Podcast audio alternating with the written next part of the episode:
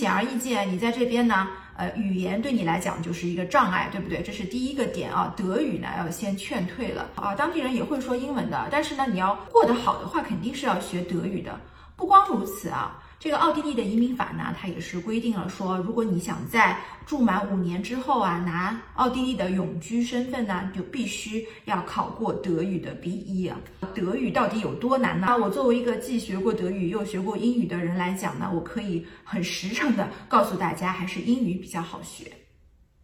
那第二点呢，正是因为他们相对比较保守，或者呢，他们嗯比较的傲慢啊，所以你如果想要跟当地人交朋友，其实是有一定的难度的。作为外国人的身份在维也纳居住的，他们就会跟我分享说，哎呀，其实嗯，你想跟当地人、奥地利本地人交朋友呢，他们也会有自己固定的一个小圈子，在这个小圈子里面呢，只是他们的一些比较亲近的同学啊，从小一起长大的朋友啊，才能够进入他们的这个核心的朋友。圈喜欢那种国内嗯呼朋唤友，或者说那没事就约个朋友去唱个 K 啊，搓个澡啊，那可能你一下子刚来到这边的话呢，你会觉得还有一点失落的。那第三点呢，我们来聊一聊这个经济账啊。奥地利呢，配额移民来到这边的前五年呢，你是不能够工作的，只有在你考过了德语，并且顺利的拿到了奥地利的永居之后，你才有资格进入当地的劳动力市场去给当地人打工。我算了一下啊，如果说你要在这边一家三口啊过非常非常普通的生活的话呢，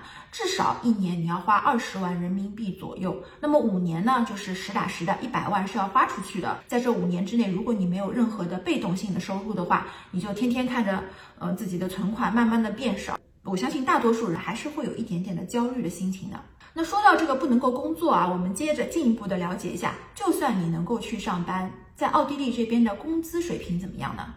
每个月啊，如果说你是一个普通的工作的话呢，收入在一千五左右。如果你做到管理层的话呢，有可能你可以拿到两千欧再多一点。但是呢，两千欧基本上啊，个人普通员工的一个上限了。所以如果你是双职工的话呢，到手呃两个人能够拿四千欧，已经算是谢天谢地的了。大家都说奥地利的福利比较好，就是因为它收了非常非常高的税。最后拿到手真的不是很多。那最后最后呢，我要来吐槽一下这里的 Termin 文化。Termin 呢是一个德文的词，叫预约啊。你到任何一个地方去呢，比如说你要去呃银行叫银行卡吧啊，呃一上来人家就要问你你有没有 Termin，那你一定要先约一个哦。啊，就是因为有这样的 Termin 的文化，所以任何事情都是比较的慢的，还是以办信用卡或者银行卡为从申请开始到拿到这个卡的实体啊，你猜猜要多久？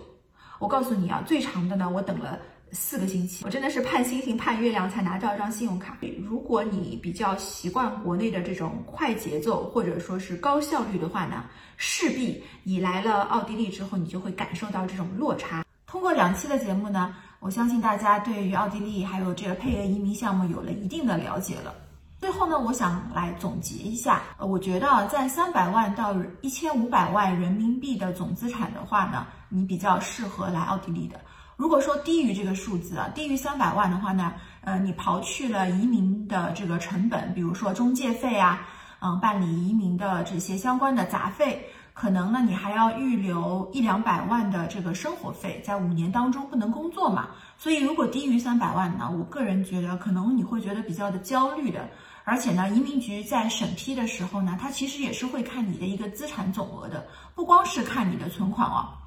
那么如果说你的总资产是高于一千五百万啊，达到了两千万这个级别的话，我觉得其实你也没有必要一定要来奥地利，你可以考虑一下隔壁的呃爱尔兰，毕竟是说英文的嘛，没有必要去学这个德语了。如果你资产达到了这个水准的话，